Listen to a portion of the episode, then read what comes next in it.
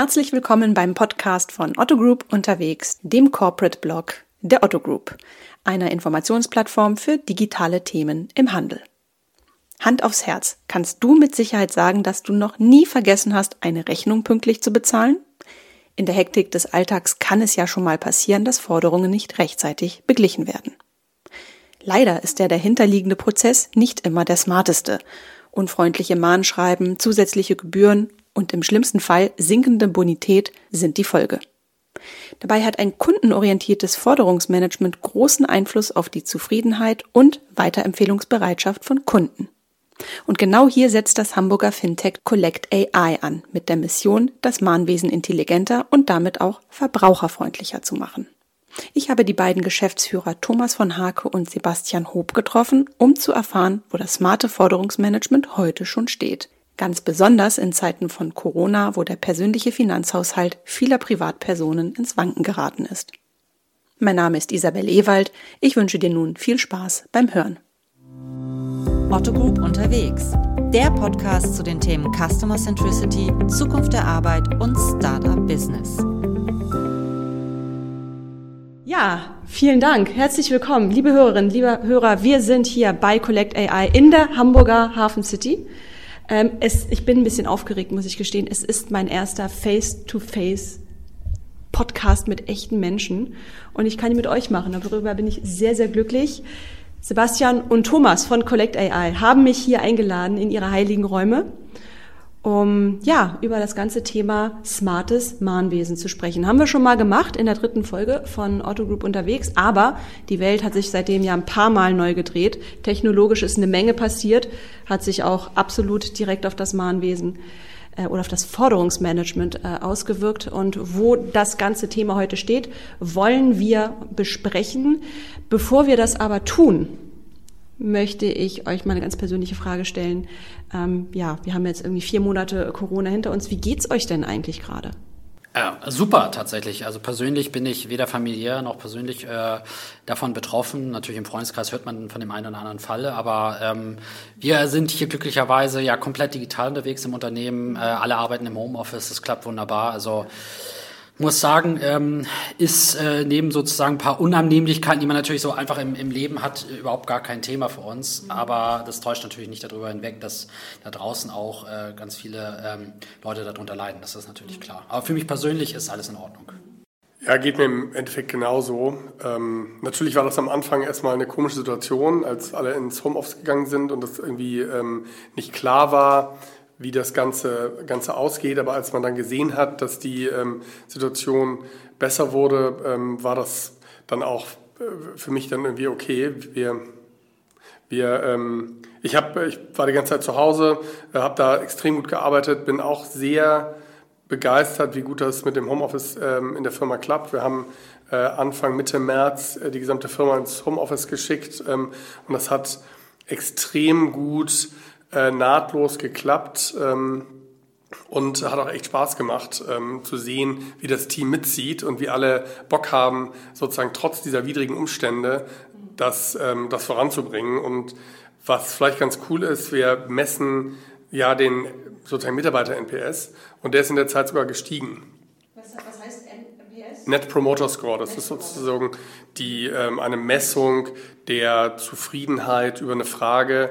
Aber die Frage ist immer gleich, ja, würdest du ähm, äh, würdest du das Unternehmen deinen Freunden oder äh, Kollegen äh, oder Bekannten empfehlen? Also eure Sonntagsfrage sozusagen. Ungefähr, genau. Das ist ein total standardisiertes ähm, Messverfahren, geht von 0 bis 10 und die Idee ist sozusagen, dass du die Promotoren äh, und die Distraktoren ins Verhältnis setzt und ähm, da kommt dann Wert raus und der ist in unserem Fall in der Zeit gestiegen. Also die Mitarbeiter waren ähm, sehr äh, zufrieden und das ähm, hat man eben auch ähm, gemerkt in der Art und Weise, wie alle mitgezogen haben. Das hat echt Spaß gemacht. Es, es kam eigentlich auch zu einem glücklichen Zeitpunkt. Wir hatten kurz zuvor nochmal so über die Unternehmenswerte gesprochen, haben die zusammen hier auch als Unternehmen nochmal entwickelt und ähm, ich glaube, wir haben darüber nachgedacht, wie können wir eigentlich das jetzt hier zum Leben bringen, weil das ist zwar alles aufgeschrieben, wir haben das äh, durchgesprochen, aber wie, an welchem äh, perfekten Beispiel kann man das jetzt eigentlich äh, herausarbeiten? Und dann kam Corona. Also im, im Nachgang sehe ich das eigentlich als eine sehr gute Übung an, mhm.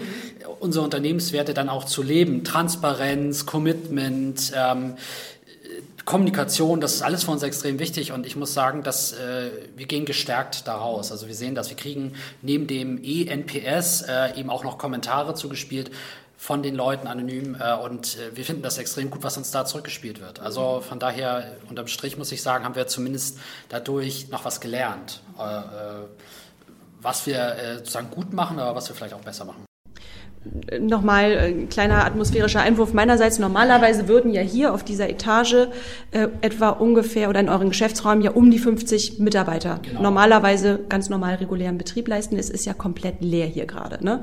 Ich, ich kam ja vorhin rein und war noch ein bisschen verstrahlt und fragte, hups, was ist denn hier los? Irgendwie äh, Sommerferien oder alle zu Mittag? Und dann hieß es, nee, wir haben ja noch Corona. Man vergisst das immer gern mal so ein bisschen, ja. irgendwie, weil dieses neue Normale irgendwie schon längst da ist. Wir haben so ein, vielleicht ist es ganz interessant, ähm, da einzuwerfen, wir haben so, ein, so einen Rückkehrplan entwickelt mhm. und ähm, der hat mehrere Phasen. Die jetzige Phase ist sozusagen jeder, der kommen will, kann kommen, muss aber nicht. Und wir haben die Räume vorbereitet nach den äh, Otto und den äh, sozusagen gesetzlichen Vorgaben. Und ähm, sozusagen jeder kann ins Büro kommen. Äh, und in der nächsten Phase ist dann so, dass wir dann ähm, abhängig von den, von den Fallzahlen und der, der, sozusagen der Ausbreitung ähm, des Virus und der Eindämmung sozusagen der Gefahr. Ähm, abhängig davon ähm, sagen wir dann, also jetzt fänden wir es super, wenn ähm, ihr zurückkommt, um dann sozusagen den, ähm, den, den Übergang auch ein bisschen fließend zu machen. Ähm, Irgendwann haben wir natürlich schon das Ziel, dass alle wieder äh, im Büro sind. Natürlich ist Homeoffice auch eine, eine, eine ähm, haben wir gemerkt, eine coole Art und Weise, wie man zusammenarbeiten kann. Aber wir sind ein junges Unternehmen, Dinge passieren hier schnell und viel lebt halt auch von der, von der persönlichen Interaktion und auch die Tiefe der menschlichen Beziehung. Die leidet, wenn man sich lange nicht sieht. Insofern glauben wir schon, dass es ganz cool ist, wenn die Leute wieder zurückkommen. Aber wir wollen das so ähm, irgendwie so sinnvoll wie möglich machen äh, und so und so wenig ähm, anstrengend wie möglich machen. Hm. Also es wäre sehr vermessen zu sagen, äh, kulturell war Corona ein Gewinn, aber es hat euch einfach auch nicht in die Knie gezwungen. Und das freut mich natürlich persönlich sehr. Hat es nicht, genau, weder persönlich noch sozusagen was die was die Firma angeht. Persönlich gutes Stichwort. Äh, wir haben jetzt die Hörerinnen und Hörer haben jetzt eure Stimmen auf jeden Fall schon mal identifiziert, aber vielleicht können wir noch mal kurz drüber sprechen. Wer verbirgt sich denn hinter welcher Stimme? irgendwie, dass ihr euch vielleicht einmal ganz kurz zeigen beide auf sich. Sehr schön. Ah, ihr seid wirklich ein gut funktionierendes Team.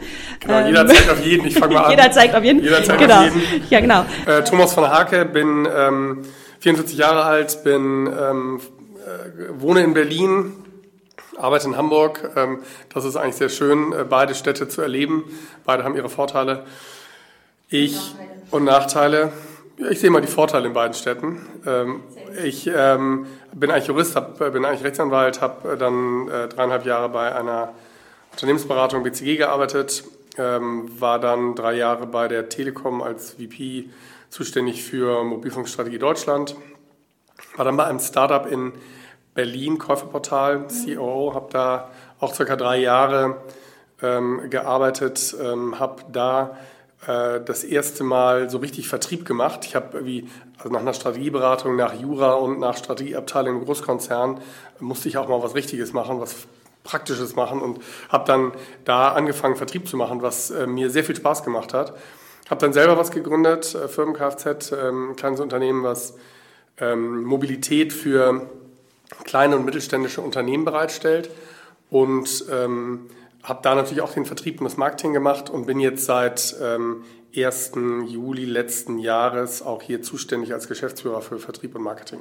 Also ungefähr ein Jahr dabei. Ungefähr ein Jahr dabei. Und zu meiner Rechten sitzt der Sebastian. Ja, ein Jahr dabei. Es fühlt sich tatsächlich viel länger an, muss ich ganz ehrlich sagen. Also ähm, jetzt, wo du es gerade sagst, wird es mir erst klar, aber tatsächlich fühlt es sich länger an. Ja, genau. Mein Name ist Sebastian, Sebastian Hob, bin 42 Jahre alt, bin jetzt äh, dreieinhalb Jahre dabei hier bei Collector.e, ähm, also fast sozusagen das ganze Leben äh, von Collector.e. Die sind ja im Mai 2016 gegründet worden. Ich bin im Oktober hier dazu gekommen und ja, mit äh, Thomas zusammen hier in der Geschäftsführung, mache den technischen Teil, den Produktentwicklungsteil und das ist auch so mein, mein Hintergrund, da komme ich her her. Also ich habe direkt nach dem Abitur äh, in der Internetblase als Entwickler angefangen zu arbeiten. Meine Eltern hatten eigentlich einen anderen Plan, nämlich Medizin äh, für mich, aber ähm, da kam halt diese New Economy äh, dazwischen. Und dann habe ich meinen späteren Kompagnon kennengelernt, den, den Marco Klimkeit, und wir haben zusammen ein Unternehmen gegründet. Weil sein Unternehmen ist halt damals äh, zusammengebrochen äh, mit der Internetblase und da haben wir gesagt, wir machen ein Produkt zusammen.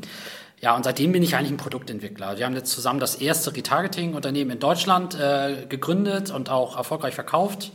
2008 an die Sinner Schrader. Ähm, und dann war ich so einfach, äh, mal wollte ich was anderes sehen, habe ein bisschen als Berater und Interim-Manager gearbeitet und bin dann zu Otto gekommen 2009 und ähm, mit einer kurzen Unterbrechung auch da geblieben. Also ich habe dann die Emetric damit aufgebaut, war der erste Techie sozusagen, der dritte Mitarbeiter und bin dann da bis 2016 halt geblieben mhm. und ähm, das Unternehmen wurde leider an die Telekom verkauft, muss man sagen. Also ähm, das fand ich schade, sozusagen im Otto-Kontext, äh, äh, glaube ich, äh, war das total gut. Und das hat mich auch dann bewogen, mal äh, wieder was Neues zu machen und wieder was aufzubauen. Da bin ich zu Collector I gekommen. Ja, und jetzt sitzen wir hier und machen Podcast. Wunderbar. Es soll ja aber Leute geben, die wissen gar nicht, was Collect. Ich sage mal Collect AI. Wie sagt man es sagt eigentlich richtig? Collect ja, AI. Ja tatsächlich auch unterschiedlich, aber Collect AI ist schon korrekt. Okay, aber es soll Leute geben, die wissen nicht, was ihr macht. Unglaublich, aber wahr. Ja. Könnt ihr das vielleicht nochmal so in a nutshell, wie das so schön heißt, ja. nochmal kurz und griffig machen? Also mit Collect AI digitalisieren wir die Rechnungs- und die Mahnungszahlung und drehen damit den ja oft als eher mühsam wahrgenommenen Mahnprozess in einen positiven Kundenbindungsprozess. Ähm, das Spannende ist ja, also früher und heute auch noch sehr oft kriegt man, wenn man eine Rechnung bekommt oder eine Mahnung bekommt, kriegt man so einen Zettel, ja, kennt jeder, steht fett Mahnung drauf, mit einem Zahlschein, so einem gelb-roten Zahlschein. Mhm. Und ähm, genau das machen wir eigentlich sozusagen digital. Wir schicken eine SMS oder eine WhatsApp oder eine E-Mail oder auch eine Facebook Messenger Nachricht, was auch immer. Ähm, und da drin, das ist sozusagen die Kommunikation. Und da drin ist ein Payment Link. Und wenn man da draufklickt, kann man ganz einfach zahlen. Also wir holen sozusagen die Papierrechnung, digitalisieren wir, holen die sozusagen ins Internet. Und man hat dann, kann man einfach mit aus verschiedenen Zahlmöglichkeiten auswählen, Kreditkarte, PayPal, direkt Sofortüberweisung und so weiter und ähm, kann eben einfach und schnell seine Rechnung oder seine Mahnung bezahlen. Und das Schöne ist, man ist nach dieser Zahlung ähm, ja, kommt man auf eine Confirmation Page, auf der man noch viel machen kann. Man kann zum Beispiel den Kunden fragen, wie zufrieden er ist, den Endkunden, kann auch da den NPS messen, was wir zum Beispiel machen. Kann aber auch dem Kunden dann noch weitere Produkte anbieten. Also kann zum Beispiel sagen, ähm, der Kunde hat gerade äh, eine Hose bezahlt und kann dann auf der Confirmation Page nochmal den passenden Gürtel dazu anträgern und verkaufen. Also man dreht sozusagen den mühsam, wie ich schon sagte, mühsam Rechnungs- oder Mahnungszahlungsprozess in einen positiven Kundenbindungsprozess oder einen Umsatzgenerierungsprozess sogar. Ja, und eingangs hattest du ja auch gesagt, dass äh, ähm, sozusagen hier schon mal jemand im Podcast bei dir war. Ne? Ähm, Genau, also es hat sich auch ein bisschen verändert, was das Unternehmen macht. Also das Unternehmen, deswegen heißt es auch Collect AI, hat ja ursprünglich mal digitales Inkasso gemacht. Und für uns, äh, wir, ja, genau, ähm, wir haben, wir haben, ähm, wir haben das gemerkt, dass es sozusagen nicht die richtige Richtung für uns ist und haben das geändert. Also das, was Thomas jetzt gerade beschrieben hat, ist sozusagen die Ausrichtung seit 2018.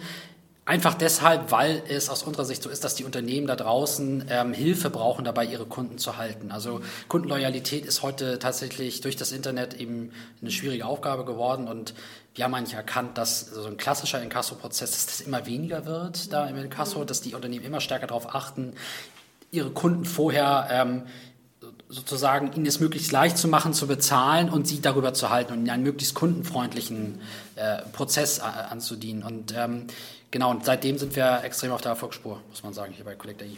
Aber was ich damals mitgenommen habe, war tatsächlich äh, die Information, dass im Jahr 2018 immer noch das meiste Mahnwesen über Papier, also analog abgewickelt wird. Hat sich da etwas verändert?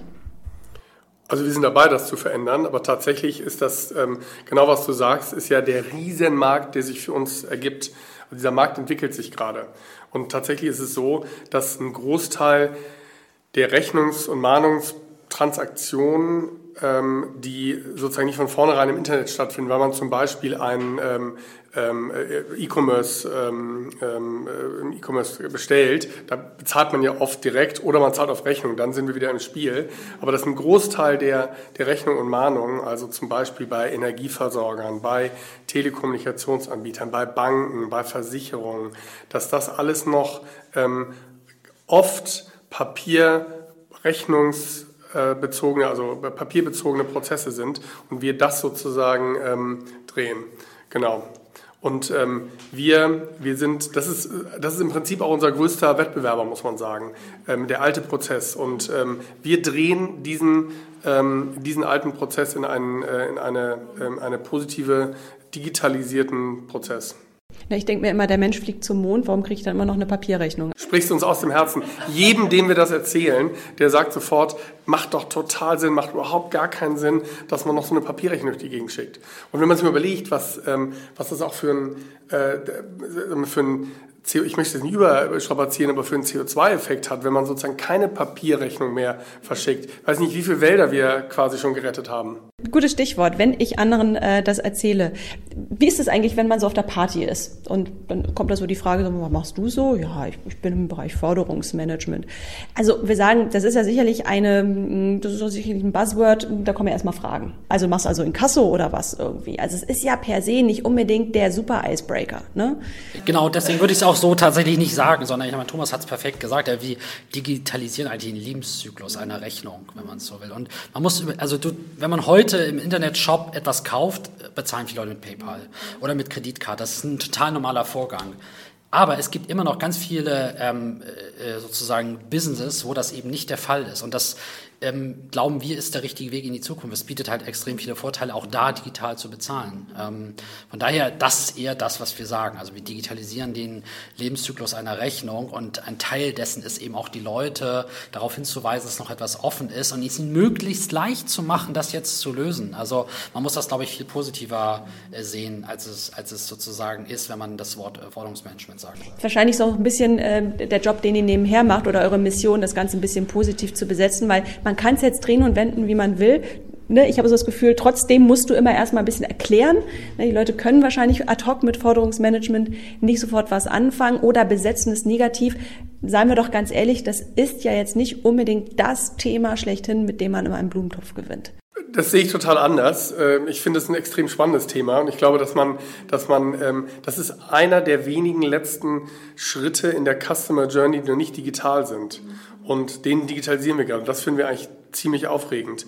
Und ähm, diesen, wie ich schon sagte, diesen etwas verstaubten und mühsamen ähm, Forderungsmanagementprozess in was Positives zu drehen, das ist doch total aufregend, das ist doch super. Man, man, ähm, das ist auch ein sehr kundenfreundliches ähm, Vorgehen. Es gibt quasi drei große Trends eigentlich und, ähm, und die bedienen wir. Das ist einerseits sozusagen das ganze Thema Regulierung ähm, spricht für uns. Also die, ähm, die, die Mahngebühren werden von Gerichten und vom Gesetzgeber äh, sukzessive reduziert ähm, aus Verbraucherschutzaspekten heraus und das, ähm, das, da, da helfen wir sozusagen, das zu realisieren und den Prozess einfacher zu machen. Das Thema eins. Thema zwei. Ähm, Digitalisierung, das hilft uns total, ja, weil dieser Trend, wir digitalisieren diesen Prozess und Kundenbindung ist der dritte große Treiber, weil wir eben ein positiver Kundenbindungs, ein positives Kundenbindungsinstrument werden.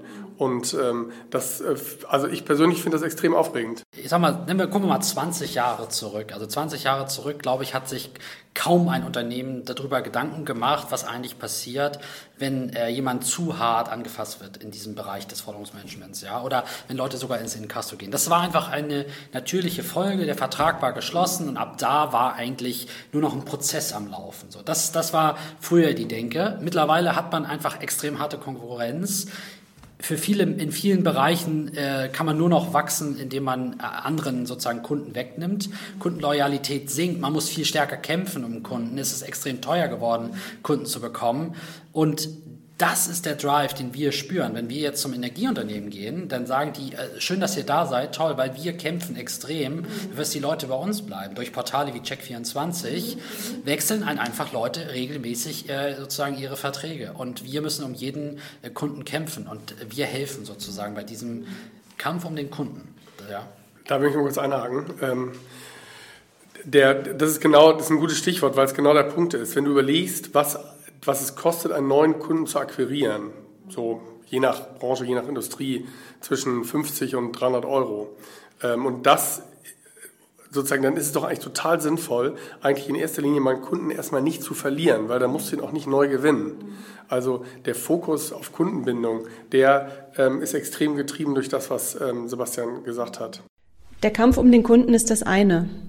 Aber wir leben ja jetzt leider in Zeiten, da kämpfen die Kunden teilweise ums Überleben. Also ich muss es ja, wir können nicht so tun, als gäbe es kein Corona. Ich glaube, da ist jetzt nochmal eine ganz zusätzliche Schärfe, gerade rund um das Thema Forderungsmanagement oder Zahlungsfähigkeit generell. Also irgendwo hat das ja seinen Anfang, ist sicherlich dazugekommen. Und ich frage mich natürlich so ein bisschen, wie nehmt ihr das ganz persönlich wahr? Wir haben hier eine, eine Situation, wo zehn Millionen Menschen, glaube ich, ist die letzte Zahl, die ich recherchiert habe, tatsächlich von Kurzarbeit betroffen waren. Es, gab, es kam zu Kündigungen.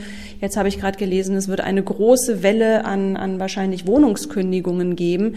Also die Menschen kommen ein bisschen wirtschaftlich in die Bredouille, die einen mehr, die anderen weniger. Die Wahrheit liegt bekanntlich immer so in der Mitte, aber die Leute werden es im Portemonnaie spüren. Und da muss ich einfach mal ganz ehrlich fragen, was nützt natürlich am Ende natürlich dem Kunden diese super smarte Journey, für die ihr steht, wenn er natürlich am Ende die Rechnung nicht zahlen kann. Deshalb ist, vielleicht habt ihr nicht die ultimative Antwort, aber ist das etwas, womit, was ihr auch so gerade auf euch zukommen seht und wie geht ihr damit um? Ja, also vielleicht ganz grundsätzlich mal vorweg. Also, das ist natürlich total traurig, dass es, äh, dass äh, sozusagen diese 10 Millionen Menschen, hast du gesagt, in der Situation sind. Also das den nehmen wir sozusagen persönlich auch ernst sozusagen, aber auch unsere Kunden. Also ich meine, Thomas kann auch gerne gleich noch mal ein bisschen darüber berichten. Wir haben viel mit Kunden gesprochen und all, auch unsere Kunden machen sich Gedanken darüber, wie können wir eigentlich mit dieser Situation umgehen. Also es ist jetzt nicht, dass dieser Kampf um die Kunden jetzt auf einmal im Kampf ums Geld sozusagen sich dreht. Im Gegenteil, also da wird nach Lösungen gesucht und da gibt es auch Lösungen, die wir auch vorher schon hatten, weil es gibt immer Menschen, die Zahlungsschwierigkeiten haben. Das ist jetzt nicht nur seit Corona so, sondern das gibt es leider immer. Von daher müssen wir sozusagen diesen Aspekt immer äh, in unserer Lösung berücksichtigen. Und äh, vielleicht willst du da äh, einhaken einmal, was die Kunden da so, so tun. Genau, also ähm, eigentlich, eigentlich ist diese Situation zeigt, glaube ich, noch mal mehr, wie man unsere Tech, unsere, unseren Service einsetzen kann, um äh, mit dem Kunden, äh, sag mal, auch in dieser Situation zu, ähm, zu kommunizieren und ihm zu helfen. Wir sehen jetzt aktuell auch trotz Corona-Zeiten, dass wir sehr erfolgreich in der Neukundenakquise sind. Ähm, also unsere Kunden sind immer Enterprise-Kunden äh, und auch in der Kundenpipeline, die wir haben, sehen wir, dass da ähm, ähm viele Kunden sich für unsere Lösung interessieren und wir mit vielen Kunden im Austausch sind und ähm, sind da, ähm, freuen uns da sehr sozusagen, dass wir gerade eine extrem gute Entwicklung haben.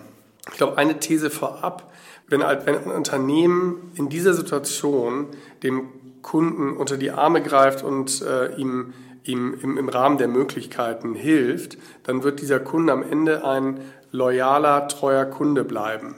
Ich glaube, das ist, ähm, das ist eine Hypothese, die man aufstellen kann. Und ähm, genau das haben äh, viele unserer Kunden auch getan. Also die, wir, können, wir können ja sehr flexibel Kommunikation ändern. Wir können sehr flexibel auch ähm, die, die Mahnstrecken und die Kommunikationsstrecken ändern. Wir können äh, sehr flexibel auch Ratenpläne, Stundungspläne anbieten. Und genau das haben unsere Kunden auch gemacht. Also wir haben mit, mit mehreren Kunden die, ähm, die Prozesse angepasst. Wir haben extra ähm, Corona-Kommunikation mit den Kunden ähm, oder für die Kunden vorgenommen. Äh, ich glaube, das hilft am Ende wieder unseren Kunden, aber auch eben dem Endkunden. Und tatsächlich ist es so, dass wir trotz der äh, für die 10 Millionen Menschen furchtbaren Situation, wir im Augenblick noch nicht sehen, dass ähm, ähm, Rechnungen weniger gezahlt werden. So, das ist vielleicht auch ein gutes Zeichen. Ich glaube, ähm, meine Interpretation wäre die, dass man natürlich eine, eine Energierechnung zahlt, man zahlt natürlich seine Telefonrechnung. Vielleicht überlegt man sich, ob man ähm, andere Güter aktuell anschafft. Ähm, aber so die, die großen ähm, Ausgaben oder die, die, die, regelmäßigen Ausgaben, die man hat, die wird man auch weiterhin, ähm, wird man auch weiterhin bezahlen im Regelfall. Und wenn nicht, dann gibt es eben die Möglichkeit für Ratenpläne und Stundungen, die wir über unser ähm, über unseren Service sehr einfach anbieten können.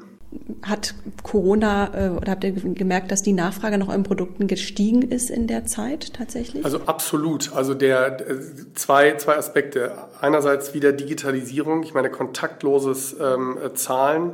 Ich habe gesagt, ich komme aus Berlin. Auf einmal kann man in Berlin überall, ähm, ähm, was früher undenkbar war, kann, auf einmal kann man mit Karte zahlen.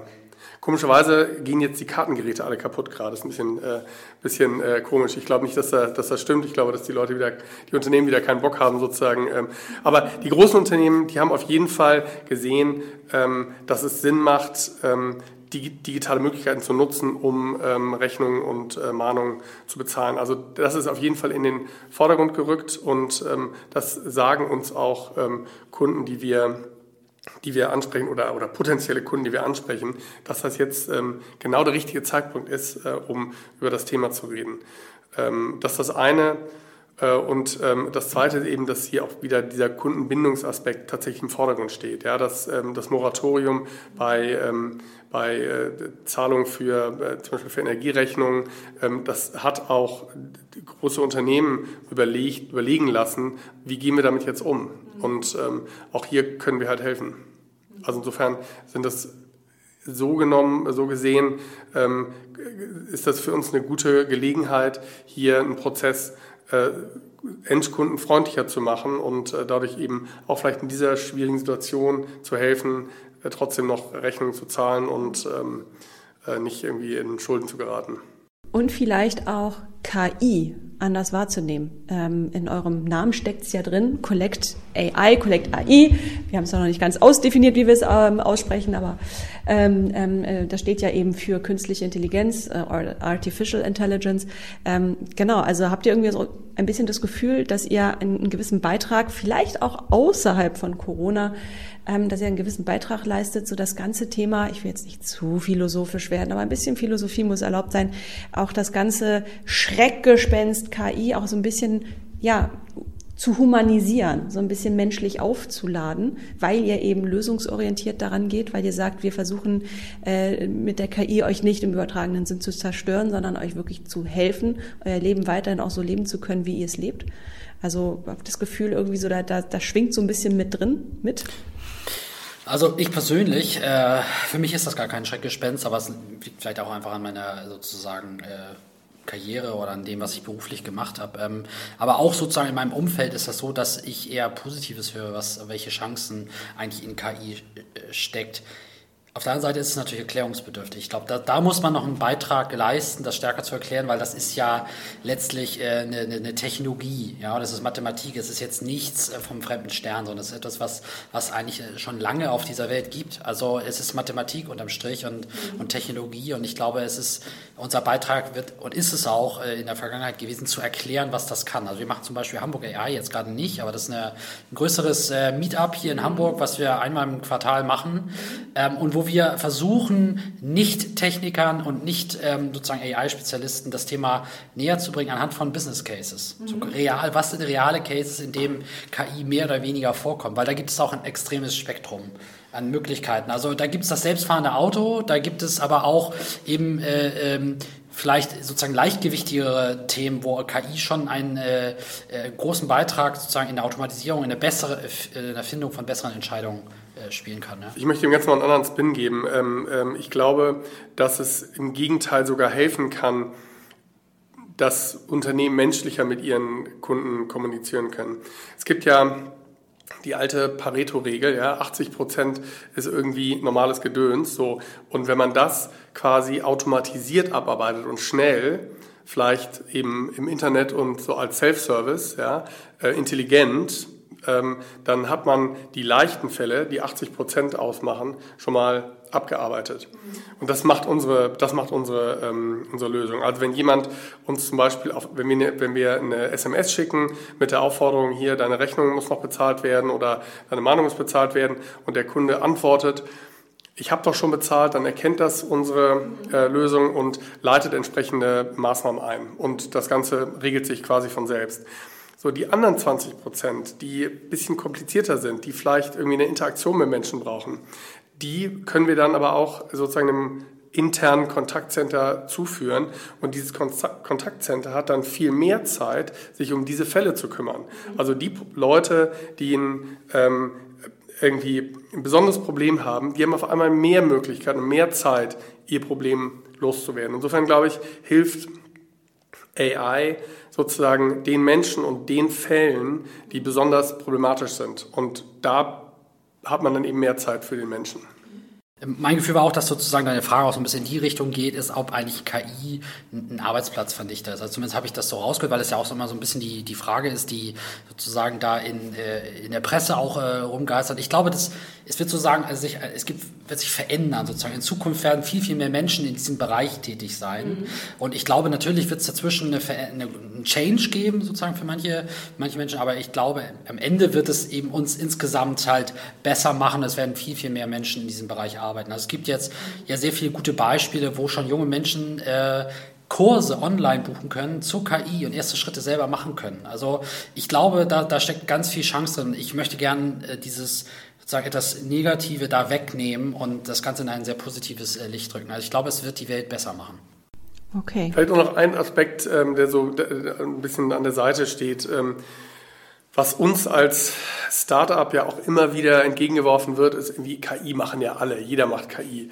Ja? Und ähm, da, da bin ich immer ähm, oder bin ich immer recht, äh, recht deutlich. Ähm, bei uns ist KI kein Feigenblatt. Wir haben ähm, ähm, wir haben eine große Abteilung mit Top-Leuten, die sich ähm, mit mit der Entwicklung von KI-Produkten äh, befasst, ähm, Data Scientists und so weiter, ähm, und legen da richtig viel Energie rein. Und unsere Anwendungen sind auch tatsächlich bei jedem Kunden im Einsatz und wir haben messbare Erfolge bei unseren Kunden mit KI. Also insofern ist, ich finde, unsere Lösung eine schöne Lösung äh, oder ein schönes Beispiel für künstliche Intelligenz im Einsatz, im alltäglichen Einsatz wie Sebastian sagte, wir, also wir machen keine selbstfahrenden Autos. Das ist vielleicht, was man immer mit, mit KI verbindet. Aber ähm, die Realität ist ja so, dass KI im, in jedermanns täglichen Leben eine immer größere Rolle spielen wird. Und hier sieht man es schon, wie es sozusagen ähm, die, das Leben von Menschen verbessert und einfacher macht. Genau, das wäre nämlich meine Frage gewesen. Du hast es vorhin schon ein bisschen an, angedeutet, Thomas. Aber wo konkret steckt denn die KI bei euch drin? Das würde mich wirklich mal also interessieren. Also im Ursprung, die Ursprungsidee und die sozusagen, das ist der in Anführungsstrichen älteste Teil unserer KI, ist sozusagen die richtige Strategie zu finden, wie man die Menschen anspricht, damit er mehr bezahlt und schneller bezahlt und dabei auch noch happy ist, sozusagen etwas flapsig formuliert. Und wie geht das eigentlich? Also unsere KI entscheidet darüber, wann schicke ich wem, um wie viel Uhr, in welcher Tonalität, mit welcher Nachricht, wie oft eine Nachricht, welche Bezahlmethoden biete ich ihm an. Also diese Strategie, wie ich mit jemandem kommuniziere, weil letztlich ist das nur Kommunikation mhm. unterm Strich, die optimiert unsere KI. Und da gibt es halt extrem plastische Beispiele. Also jemanden, der ähm, im Urlaub ist, den wird man viel besser vielleicht am Vormittag auf seinem Mobilfunktelefon erreichen, als jemand, der berufstätig ist. Und das sehen wir auch in den Zahlen. Das ist so ein sehr äh, offensichtliches Beispiel. Aber da wird es sehr viele differenzierte Unterschiede geben, die man jetzt auch nicht so auf ein Blatt Papier schreiben kann, sondern dafür ist ja KI da, diese differenzierten Unterschiede und Muster in Daten zu finden und das entsprechend auszusteuern. Das ist eben, das ist sozusagen der, der größte Teil, in, in, wo unsere KI eben wirkt. Und der zweite Teil ist das, was Thomas auch schon gesagt hat, dass, dass wir mittlerweile dahin gehen, sozusagen äh, die Kommunikation mit dem Endkunden auch sozusagen zu verstehen, das, was er zurückschickt. Mhm. Also wir kriegen recht viel Feedback auf unsere äh, äh, Kommunikation. Die Leute schreiben zurück, schreiben wertvolle Informationen. Vielen Dank, ich habe schon bezahlt. Ähm, super, habe ich vergessen, mache ich gleich morgen. Ähm, ich verstehe das nicht, wo ich bin der falsche Ansprechpartner. Ich brauche die Rechnung nochmal. Bitte buchen Sie es von meinem Konto ab. Ich habe die Ware retourniert. Also da gibt es extrem viel nützliche Informationen.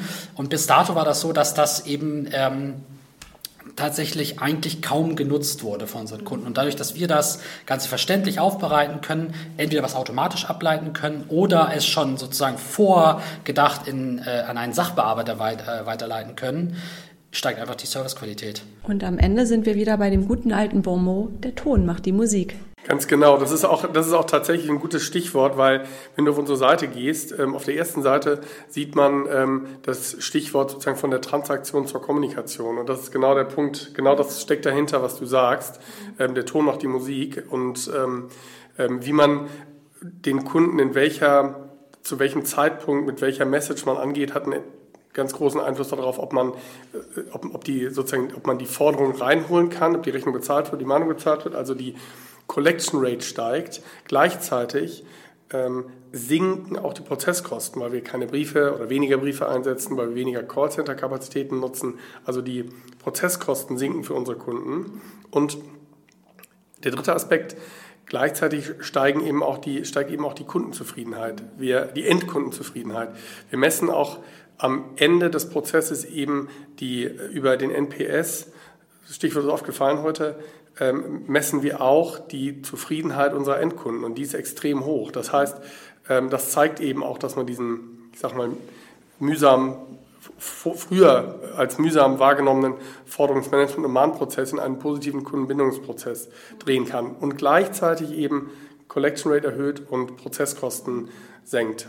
Klingt wie die eierlegende Wollmilchsau, aber würde ich sagen, ist sie auch. Ist sie, ist ein Stück weit auch. Ich habe auch mal ein sozusagen nicht ganz so positives Gegenbeispiel, was mir privat widerfahren ist. Also ich habe letzt, Ende letzten Jahres habe ich bei einem großen äh, Fashion-Händler äh, in, äh, in Deutschland äh, mir Klamotten bestellt und ähm, ich habe ich hab nichts davon behalten, ich habe es zurückgeschickt. Ich habe es zur Post gebracht, habe es zurückgeschickt, habe mir den Einlieferungsbeweg geben lassen und ähm, oh Wunder, die Ware ist angeblich nicht angekommen, die Retour ist nicht angekommen. Und es äh, zog sich hin. Ich habe in der Kommunikation ähm, versucht, das darzulegen. Äh, das funktionierte nicht und zack, zack, war ich im Inkassoprozess. Das ist unschön. Und ähm, jetzt letztlich, also ich habe mich dann hart aufgestellt, ich habe auch alles an Informationen bereitgestellt. Trotzdem ging es weiter. Dann ist es sozusagen vom Inkassounternehmen nochmal zu einem Rechtsanwalt gegangen. Mhm. Ähm, und jetzt, äh, final, habe ich es klären können. Äh, da gab es Kommunikationsprobleme. Also ich habe alle Informationen bereitgestellt, aber irgendwie ist das nicht äh, sozusagen durchgedrungen. Und jetzt, jetzt habe ich es geschafft, in einer höchst persönlichen Kommunikation mit diesem Rechtsanwalt diesen Fall zu lösen. Mit einer äh, sozusagen und das, das zeigt eigentlich ein Stück weit, was da draußen, glaube ich, äh, passieren kann, wenn man nicht darauf achtet, gut zu kommunizieren und sozusagen diese Prozesse, die notwendig sind, damit Informationen fließen, auch gut zu automatisieren. Also unterm Strich ist das was sehr Positives. Und ist das jetzt ein Kunde von euch? Hast du das einfach mal direkt mal dir zu nutzen? Nee, ist ein Konkurrent sozusagen von Otto. Ach ja. genau.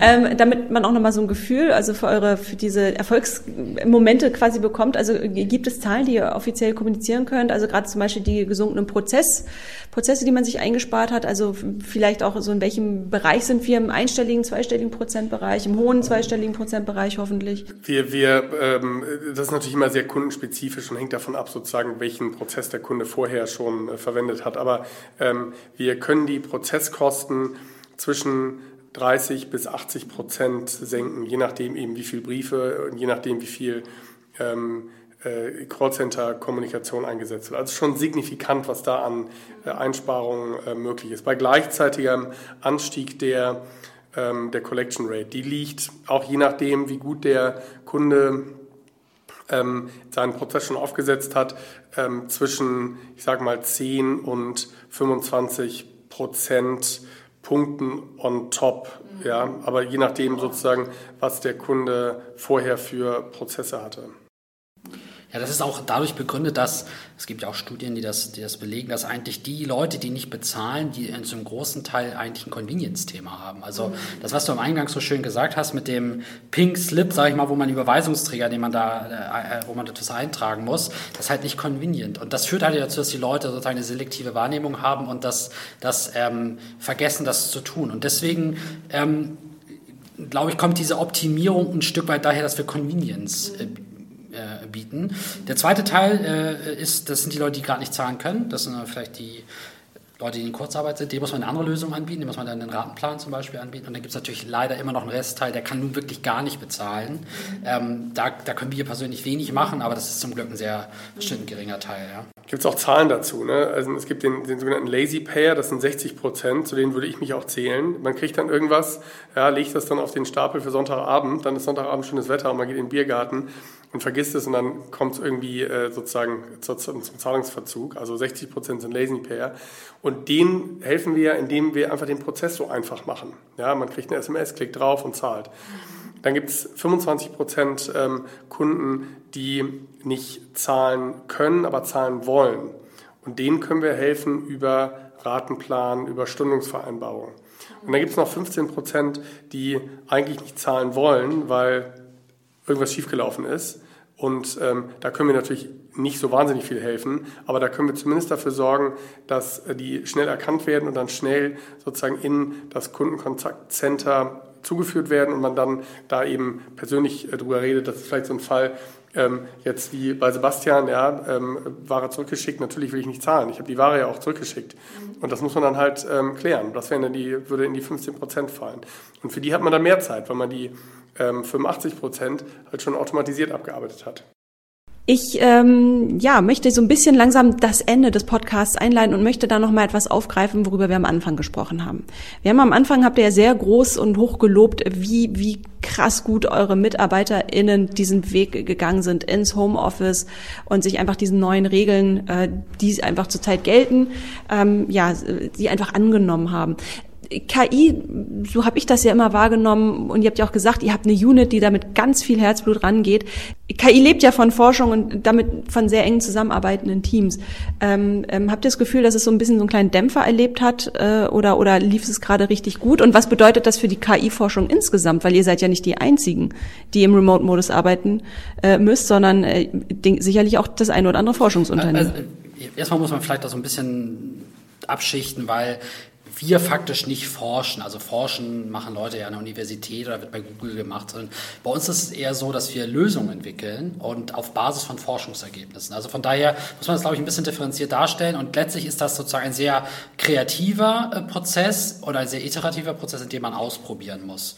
Und das geht in unserem Kontext genauso gut zu Hause. Also äh, ich glaube, im Gegenteil, man kann sich noch stärker fokussieren ähm, darauf, die Dinge gut zu machen, äh, etwas auszuprobieren. Man hat weniger, weniger Distractions. Ähm, hier im, im, Tagesgeschäft. Also von daher, das, das würde ich eher positiv äh, sehen. Für die Forschung an sich kann ich ehrlich gesagt kein, kein Statement abgeben. Ähm, ich vermute aber auch, dass es da neue kreative Energien gegeben wird, äh, gegeben, also entstanden sind durch, durch Corona. Also wir sehen jetzt die ganze Biotech-Szene, die ist extrem nach vorne gegangen. Es gibt hier auch ein äh, Biotech-Unternehmen, glaube ich, aus Lübeck, die haben eigentlich, glaube ich, andere Dinge gemacht und die sind jetzt schnell in dieses Thema äh, sozusagen ähm, Impfstoff eingestiegen. Das hatte er vor ein paar Jahren schon mal für, also dieser, dieser Forscher für ein äh, sozusagen andere Krankheitsbild angefangen, ist damit nicht weitergekommen, jetzt hat er es aufleben lassen.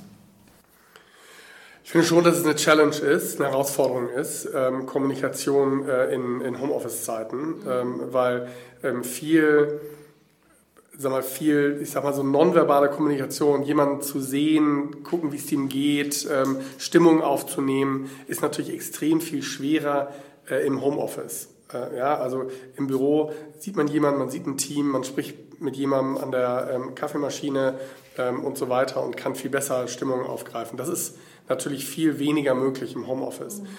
Ähm, weswegen wir aber im Homeoffice eben auch sehr viel mit unseren äh, Mitarbeitern und die Mitarbeiter sich kommunizieren. Wir machen jeden Montag um 10 äh, ein, ein Kickstart, wo wir mit allen Leuten, wo wir mit allen Leuten sprechen. Das haben wir vorher Corona gemacht und das haben wir in die sozusagen Homeoffice-Zeit gerettet und machen das jetzt äh, virtuell mit allen und diskutieren da teilweise auch, ähm, was natürlich mit 50 Leuten äh, gar nicht so einfach ist, aber, aber das funktioniert. Ähm, wir äh, haben viele äh, Team-Stand-ups oder machen viele Team-Stand-ups, haben die Zahl anfangs mal erhöht, um eben untereinander sich besser auszutauschen ähm, merken und merken dadurch, dass man das ganz gut kompensieren kann. Aber wie ich schon anfangs sagte, ich glaube schon, dass, ähm, über, wenn man, dass die Tiefe der menschlichen Beziehung leidet, wenn man sich lange nicht sieht. Man kann, man kann Informationen austauschen, aber so die, die Tiefe der, ja, ich sag mal, menschlichen Beziehung, die kann man, äh, die, die leidet, wenn man, wenn man sich nicht sieht. Und insofern glaube ich, ähm, ähm, hat dieser Teil der Kommunikation, der leidet, den kann man auch schlecht kompensieren. Insofern sind wir ähm, schon auch ein Fan davon, dass wir irgendwann mal wieder alle im Büro zusammen sind. Also ich freue mich auch immer wieder, wenn ich ins Büro komme. Genau. Können denn im Remote-Modus eigentlich gute Produkte entstehen? Wenn wir jetzt mal einfach das Wort Forschung gegen Produktentwicklung austauschen. Ja, aus meiner Sicht absolut. Und das beweist sozusagen jeder Sprint, den wir haben. Also wir haben hier eine agile Softwareentwicklung und aus meiner Sicht ist die Produktivität äh, gestiegen. Die Kommunikation sozusagen ist ein sehr sachlicher Vorgang, wo man sehr sozusagen inhaltlich spricht. Also ich, ich persönlich äh, merke da keine äh, Einbrüche an der Stelle. Im Gegenteil. Also ich glaube eher, die Produktivität nimmt zu. Natürlich wird langfristig irgendwie an der Beziehung äh, äh, sozusagen was zu merken sein, insbesondere wenn man jetzt vorher vielleicht keine lange Historie zusammen hatte. Wir haben einige Mitarbeiter eingestellt in der Corona-Zeit. Da mag das ein Aspekt sein, aber ähm, ich glaube, wenn man sich lange gut kennt, dann ist das erstmal okay. Aber wahrscheinlich nicht über Jahre. Also wir müssen dann irgendwann irgendwie, äh, glaube ich, Formen finden, wo wir uns einfach treffen können. Aber ich finde auch, dass wir in dieser Zeit tatsächlich in den letzten äh, drei, vier äh, Monaten eine extrem produktive Phase hatten. Also gerade was Produktentwicklung angeht, ähm, ähm, äh, machen, wir, machen wir gerade echt Riesenschritte nach vorn. Und ähm, das macht echt Spaß zu sehen. Ähm, da wird in den nächsten äh, Wochen und Monaten äh, viel Neues auf unsere Kunden zukommen. Es könnte fast das perfekte Schlusswort sein, aber ich habe einfach noch eine Frage, die ich hinten anschließen möchte. Wenn, ich mag jetzt nicht zu sagen, Corona irgendwann vorbei ist, gibt es denn hier die große Wiedersehensparty oder was habt, äh, was ist dann Phase? Ja, also tatsächlich ähm, schwierig wahrscheinlich, weil äh, Corona, ähm, glaube ich, uns eine längere Zeit noch äh, begehen wird. Das heißt, wir müssen dann sozusagen ein neues Konzept von Party haben, aber wir würden uns natürlich sehr freuen über ein Wiedersehen, äh, das sozusagen auch Eigenschaften einer, einer sozusagen einer, einer Feier hat. Aber wir müssen gucken, in welcher Form das möglich ist. Vielleicht äh, spätestens Weihnachten. Spätestens Weihnachten. Wir müssen gucken, was da möglich ist. Ähm, äh, gerne, aber äh, Sehnsucht haben wir danach auf jeden Fall. Alles klar, wunderbar. Wir haben Deep Dive in ganz viele Ecken gemacht. Ne? Wir haben äh, über das ganze smarte Mahnwesen gesprochen, wir haben über KI gesprochen, wir haben über die Humanisierung von KI gesprochen und wir haben ganz viel über dieses Thema Arbeiten im Remote-Modus gesprochen. Vielen, vielen Dank. Ich sage einfach mal bis zum nächsten Mal, spätestens in zwei Jahren und dann gucken wir mal, was sich seitdem getan hat. Perfekt, vielen Dank dir. Dankeschön.